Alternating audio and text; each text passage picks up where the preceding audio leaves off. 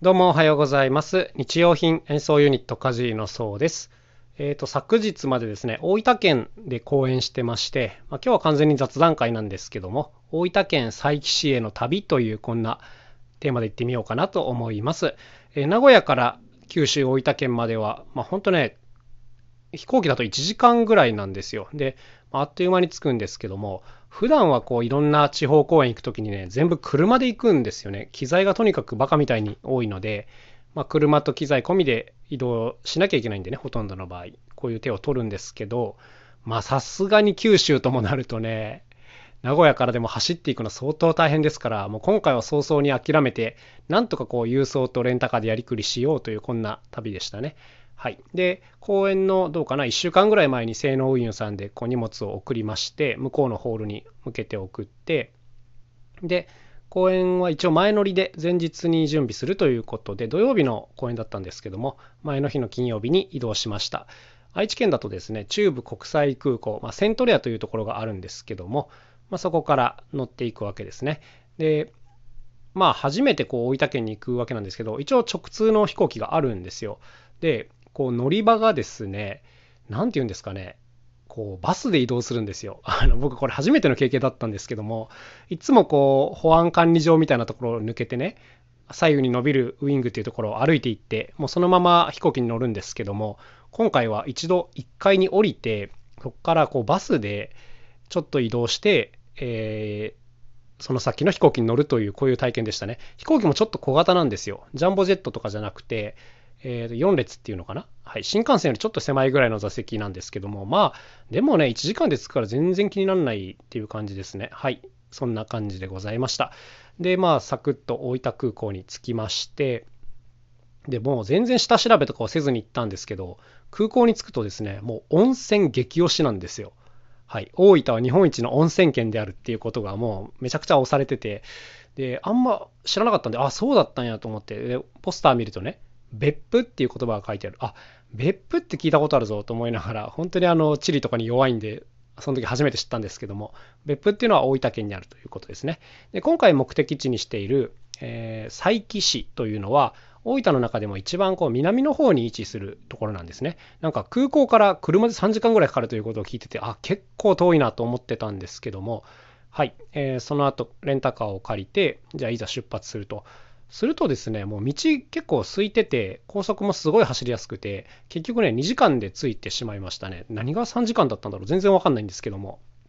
まあ、とにかくサクッと着いたという感じですね。はい。で、佐伯市につきまして、前日にこう仕込みをさせてもらって、今回は音響とかもね、やっぱ現場の方にお願いする形になりました。普段はスピーカーとかミキサーも全部持ってってセルフでやるんですけども、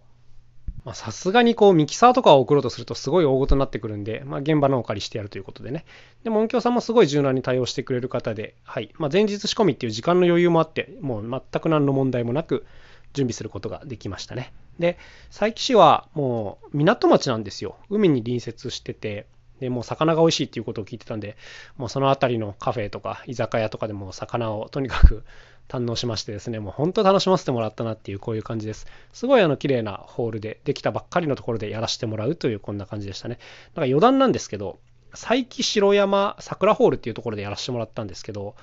やっぱその新しいっていうことも相まって、なんか、へーっていう機能が備わってて、何かというとね、ホールの横の壁が開くっていう独特な機構になってるんですよ。これわかんないですよね、どういうことか。なんか、ホールの側面がね、シャッターみたいになってるんですよ。で、こう開けてオープンな感じで使うこともできるっていう仕組みなんですね。これはね、今までいろんなホール見てきましたが、初めて見ましたね。大体ホールってこう音をシャットアウトするためにね結構壁が分厚いとか二重になってるとかが普通の構造なんですけどもだから普通開いちゃいけないんですけど 開けてました開けてましたというか開くように作られてましたねこれすっごい面白いですねこういう音楽ホールって中で何が行われているかとかね外から全然わかんないわけですから、まあ、イベントによってはこういうオープンな使い方ができるっていうのはすごくあの面白いなと思いましたその外の音が入ってくるか来ないかだけがちょっと気がかりでしたがまあそこがクリアできればねこっちの方がすごいいい感じですよねはい。ってこん感じで準備をしまして、えー翌日の午前中ですね。朝からワークショップとコンサートを行うというこんな感じでございました。もう地元の方がたくさん来てくれまして、もうホールもほぼ満員かな。ワークショップも満席という感じで、もうね、みんな盛り上げ上手でね、こういうところはね、あの楽しみにしてきてくれてる方っていうのはね、やっぱすごいこう、ポジティブなエネルギーがあるんですよ。たまたまこう街中で見かけたっていう人は結構冷めて見てるんですけども、こういうわざわざチケットを取ってね、見に来てくれる方っていうのはもうみんな楽しもうとして来てくれてますから、もうこちらも本当にあの、ハイテンションで最初から最後までやりきることができたという、こんな素晴らしい一日になりましたね。もう天気にも恵まれ、スタッフさんにもみんな助けられ、はい、お客さんにも助けられっていう感じで、もう日の打ちどころのない公演っていう感じですね。本当にいい思い出になりましたね。で、翌日は、こう昼にはこう片付けとかも終わって、引き上げれるっていうことになったんですけど、大分名古屋間の便って朝か夜かしかないんですよ。早朝か週週発かみたいな感じしかないんで、まあもう当然夜の便で帰ることになってたんで、だいたい夜の8時半ぐらいの便かな。で、昼に終わって8時半ですからかなり時間があると。移動時間は2時間ぐらいですけど、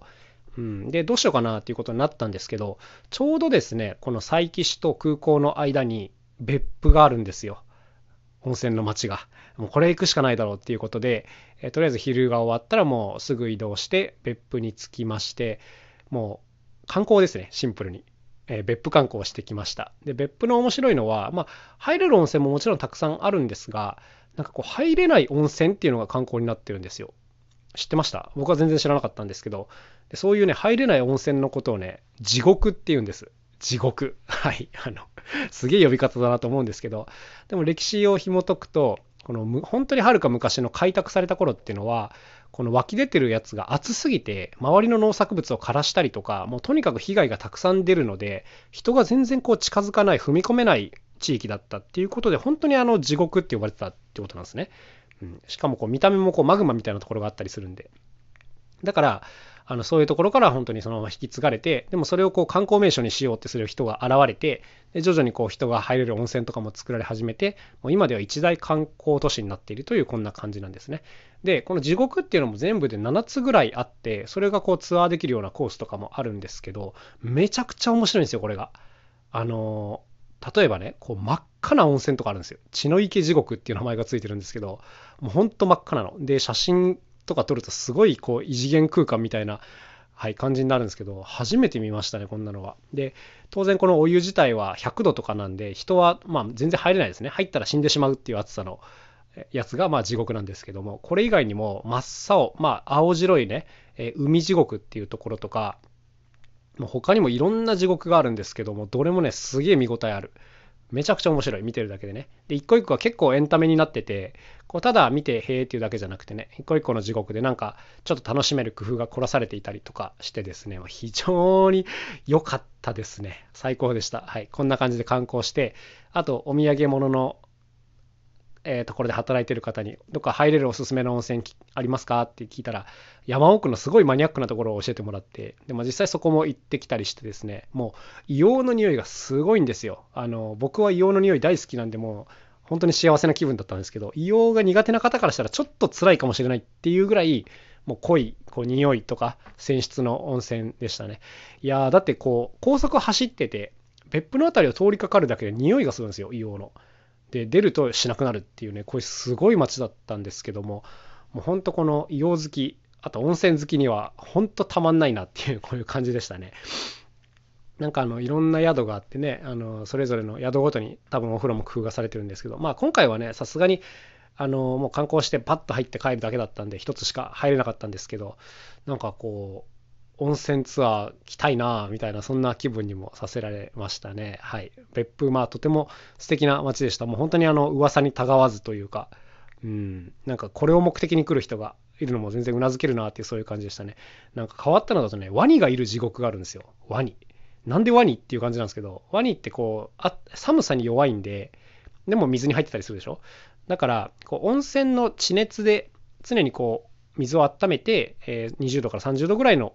えー、水温をキープするっていう目的でこの温泉が使われてたりしてなんかへーっていう感じですねあと地熱発電が研究されてたりとかねはいいろんななんていうんですかね、工夫がありますね。あと街のあちこちからこう湯煙が上がってるんですよ。もくもくもくと上がってて、すっごい立体的な街で、その辺も面白かったですね。はい。興味ある方はぜひ行ってみてください。ということで、大分県佐伯市への旅ということでお届けしてみました。それではまた明日お会いしましょう。さようなら。カジノそうでした。